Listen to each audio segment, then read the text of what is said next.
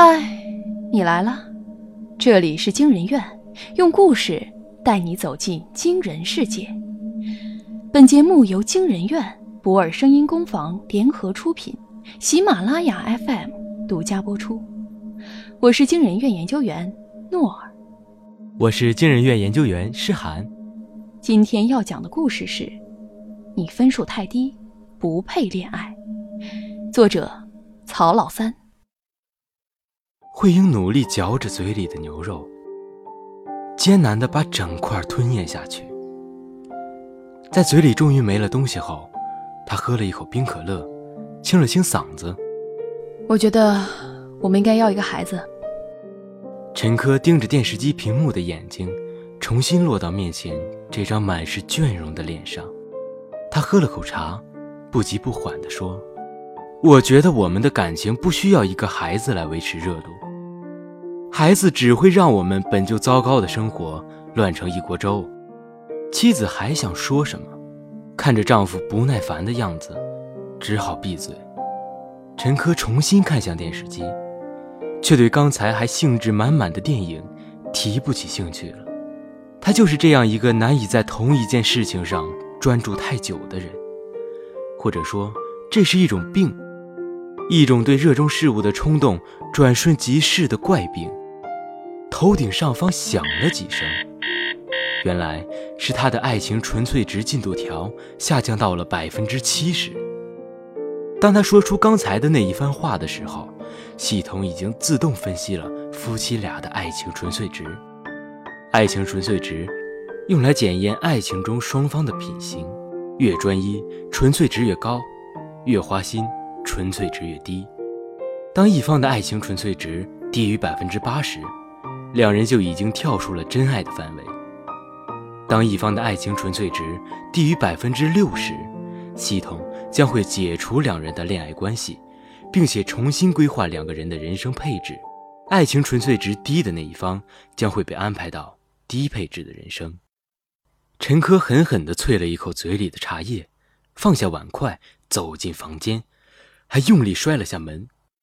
看到陈科一系列的动作，慧英的眼里。闪过一丝落寞。他缓慢的起身，背对着门，偷偷抹了把眼泪。陈科躺在床上，闭着眼睛。他想到自己的爱情纯粹值已经低于妻子了。如果人生重新分配，理所应当，妻子会在金字塔里向上走。他更加不满的翻身，背对这个女人。那一晚，陈科失眠了。因为前一天没有睡好，上班时陈科像霜打的茄子一样无精打采，面对屏幕上需要修改的文案，哈气连天。他掀开办公桌旁边淡蓝色的窗帘，雨滴划过毛玻璃，远处的霓虹灯模糊成一大片。这样的天气总让人伤感。陈科又不经意间缅怀起那段美好的大学时光。曾经，他有一段令人十分艳羡的恋情，男俊女美，又都是中文系数一数二的学霸。只是，这段恋情以陈科的移情别恋作为终止。陈科的爱情纯粹值低于百分之六十，所以在人生重新分配时，他被消除了记忆，还被分配了更加低配置的人生，不得不干着枯燥的工作。面对大腹便便的上司趾高气昂，也只能唯命是从。不可思议的是，他这样懒散的人生，在工作不顺的时候，遇见了那时还在做话剧演员的妻子。两个人情投意合，迅速坠入爱河。这是一段经历过反对，最终还是决定走在一起的婚姻。只是，这样的热度没有维持太久。像炸裂在夜空中的烟火，无人观赏后，冷却消逝。终于结束了手头上的工作，陈科打着妻子给他备好的伞，准备到公交车站坐公交车。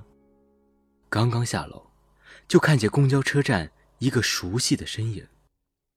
小美一袭白裙，恰到好处的淡妆，搭配上有些湿润的碎发。站在公交站台抱臂取暖，好一副楚楚可怜的模样。陈珂笑着走过去，把小美搂在怀里。小美娇嗔着推开陈珂，用手指卷着头发：“怎么，不怕你的老婆在附近盯着？”陈珂又大力把她抱在了怀里，戏谑道：“她，八成在做家务呢。”然后盯着一桌子冷菜，像条哈巴狗一样等我。他拦了一辆出租，随便找了个理由搪塞妻子，准备留宿在小美家。刚进家门，他便像饿狼扑倒了他的猎物。房间慵懒的灯光落在女人白皙的腿上，恰到好处的甜言蜜语烧红了他的耳根。他感觉有一团热火灼烧着他的胸腔。这种狂热的感觉已经很久不曾出现过。小美突然拉开了两个人的距离，小声问：“爱我吗？”他急不可耐的回答。小美皱了皱眉头：“那你老婆怎么办？”“管他呢，我和他之间呢没有感情，纯属系统捆绑的恋爱关系。”“你可真是个喜新厌旧的家伙。”陈珂坏笑着。突然，头上响了几声，爱情纯粹值正以一种不敢想象的速度下降。他慌乱地爬了起来，瞪圆了眼睛，像一只受惊的猫，立着毛。小美疑惑地看着眼前的男人，一语不发地穿衣服，然后无视他一样的离开。陈哥不能让自己的爱情纯粹值低于百分之六十，不然以他的数值，必定被分配到更加差的人生。他匆匆忙忙的回家，踏进家门，惊魂未定。他努力回忆和妻子曾经恋爱的片段，却发现大脑一片空白。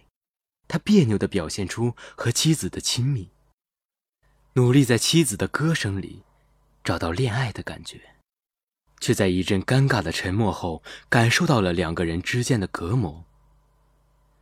他故意表现出的恩爱，没有提高他的爱情纯粹值。那一晚，他又失眠了。因为前晚回家淋了雨，第二天，陈珂以生病为由请了半天的假。他摁着头，难受的蜷缩着身子。妻子端了碗排骨粥，准备喂到他嘴边，最终还是被晾在了一边。公司昨天工作很忙吧？都累坏了。陈珂用被子捂住脸，没有回答。慧英把手上的水抹在围裙上，然后利索地解下了围裙。我今天有点事出去一趟，中午记得给自己做饭。我也不知道自己能不能赶回来，实在难受啊，就和领导多请半天假。陈珂翻了一个身，彻底不理会妻子。妻子轻手轻脚地离开，陈珂终于发觉不对劲。妻子从话剧舞台上退下来后，已经很少和朋友联系了。如今又为何外出呢？越想越不对劲，陈珂怒气冲冲地穿上衣服，从窗外看，妻子骑着自行车的身影还没有离开太远。他在路边扫了一辆共享单车，尾随其后。过了几条街，他看见妻子停了下来，然后步行到一家咖啡厅，在门口还仔细整理着服装。接下来发生的事情，曾经在狗血电视剧中翻来覆去用过好几遍。不过，妻子对面坐着的男人，陈珂不能再熟悉了。那是他们话剧团的男演员，曾经和妻子搭档了一百来场的话剧。两个人曾经被认为是最般配的搭档，两个人的新闻也不时出现在报刊上。陈珂感觉自己的尊严受到了挑衅，没想到。一向规矩的妻子竟然做出如此出格的事情，他愤懑地咬紧牙关，似乎忘记了这样出格的事情他尝试过很多次。陈珂下班回来的时候，妻子准备把菜重新热一回。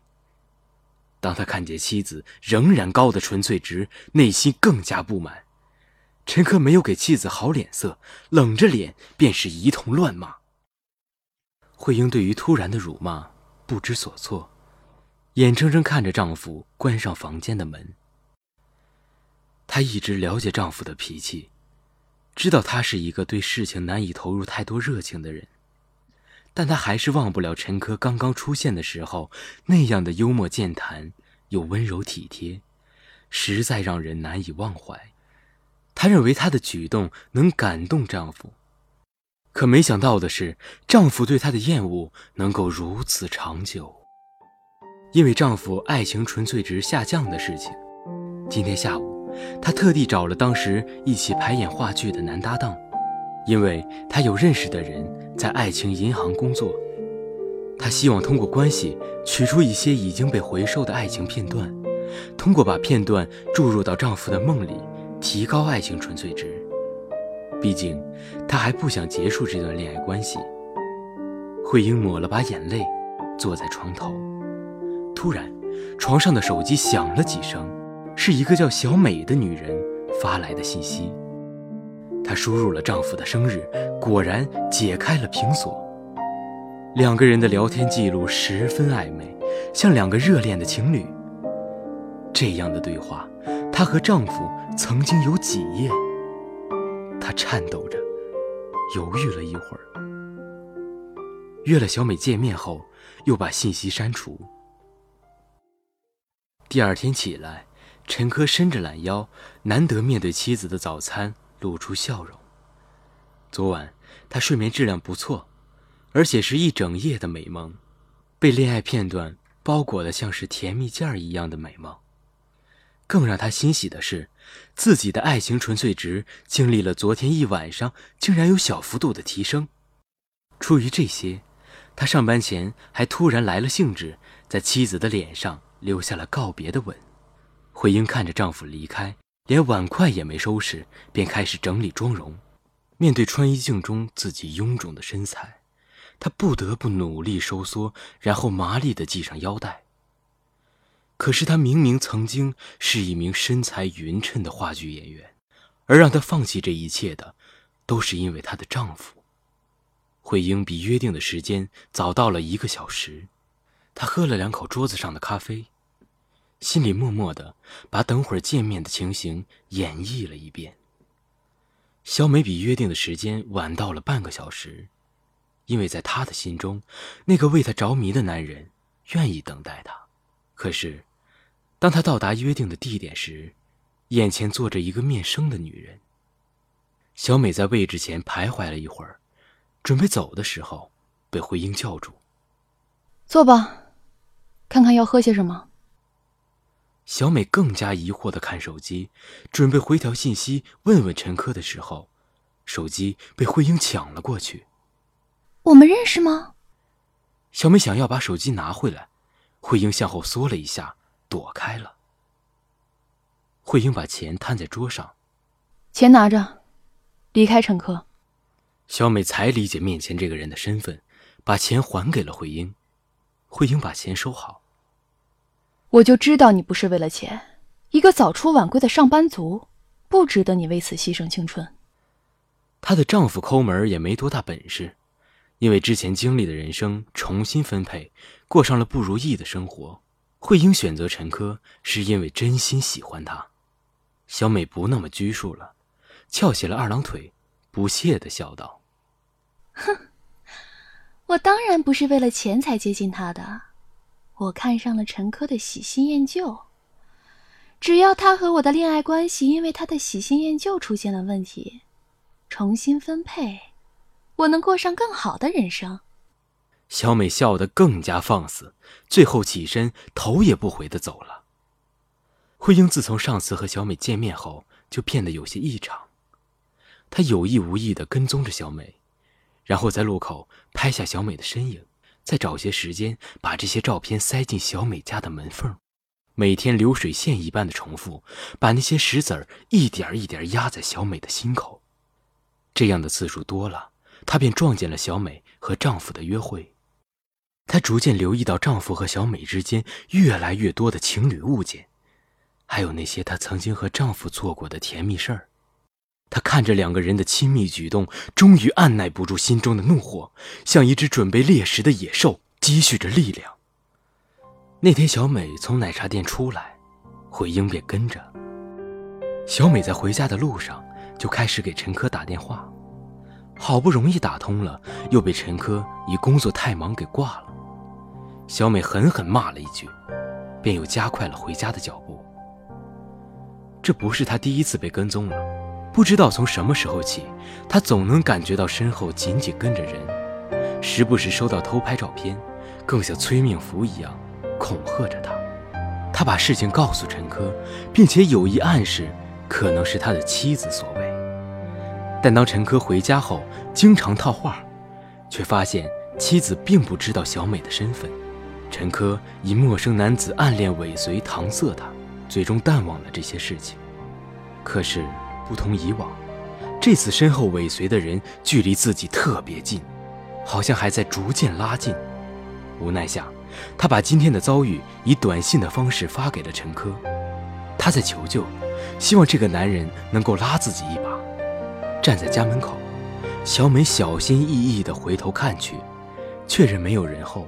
才敢开门，没想到，半只脚还没踏进来，慧英已经狂奔了过来。慧英用锤子卡住门，侧身挤了进去，顺势扑倒了眼前瘦弱的女人。一只手从包里摸出了浸湿水的抹布，用力盖在小美的嘴和鼻子上，另一只手钳住小美那双拼命挣扎的手。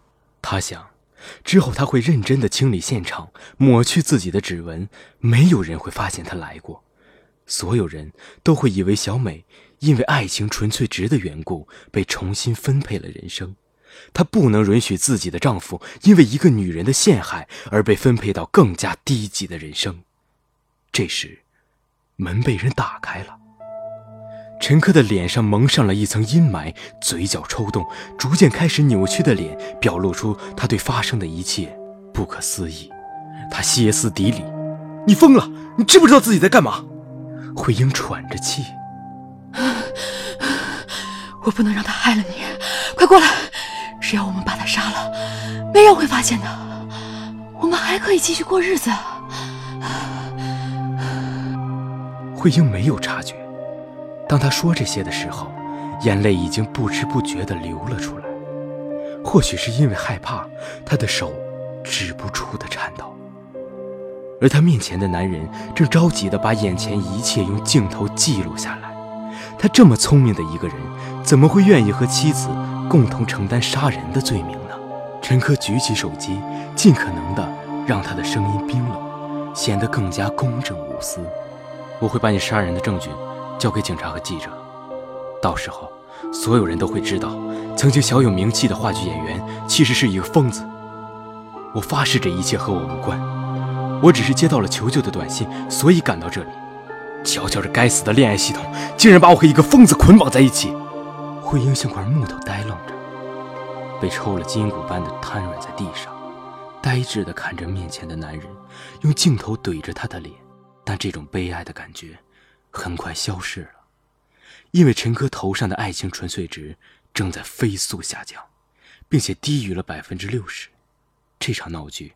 以爱情纯粹值系统重新配置人生作为结束。陈科咬着烟屁股，抖着腿，看着不远处走来的精致女人，好像能闻到女人精心挑选的名牌香水味道。女人越走越近，陈科把预备好的笑容在夕阳下毫不吝啬地释放。无论是谁，应该都会觉得这是一个友好又亲近人的男孩。可眼前的人偏偏是慧英。所以他不这么觉得，因为当时慧英的爱情纯粹值高于陈科，所以他获得了更好的生活条件，而且他还保持拥有着记忆的权利。陈科恰到好处的幽默确实足够吸引人，他像是一个没有被包装过的绅士，笑容都足够灿烂。陈科温声细语地递上来联系方式，慧英也顺势接了下来。曾经。他和陈科是大学里的神雕侠侣，他知道陈科的状况，明白他无法对一个人投入专注的感情，也把陈科的懊悔看在了眼里。所以，在第一次人生分配后，尽管被消除记忆的陈科不认识他，他还是不顾反对的选择和他在一起。这么多年过去了，她早不是当初那个单纯的女孩了。慧英背对着陈科走去。把那张印着联系方式的卡片随意丢进了垃圾桶。面前的夕阳碎裂在柏油路上，迎面吹来的风，带走他用来取悦自己的香水味道。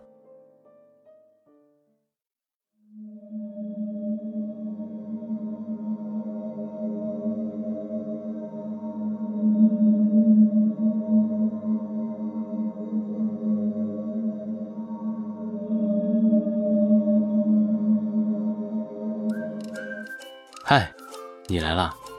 这里是惊人院，用故事带你走进惊人世界。在节目开播的半年里，我们讲述了许多或悬疑或温馨的脑洞故事，也收获了不少听众朋友的关注与喜爱。大家一路的陪伴，让我们由最初只敢讲五十个故事的小梦想，逐渐变成了一个需要更多勇气的小目标。继续陪伴大家一年。感谢大家在节目调整期间的包容与理解，所有的建议我们都如数收到了。无论如何，我们认真打磨节目的初心不会改变，希望能通过不断的更新和进步，继续为大家提供优秀精良的免费节目。此外，我们在节目的更新频率上做了新的尝试，因受邀参加了喜马拉雅 VIP 抢先听活动，我们在原有的每周三期更新基础上。加更了三期新的内容，加更内容对会员用户开放，也就是说，如果你是喜马拉雅 VIP 用户，可以抢先畅听节目加更的三期内容；不是会员也不必焦急，每周依旧有三期常规内容可以畅享。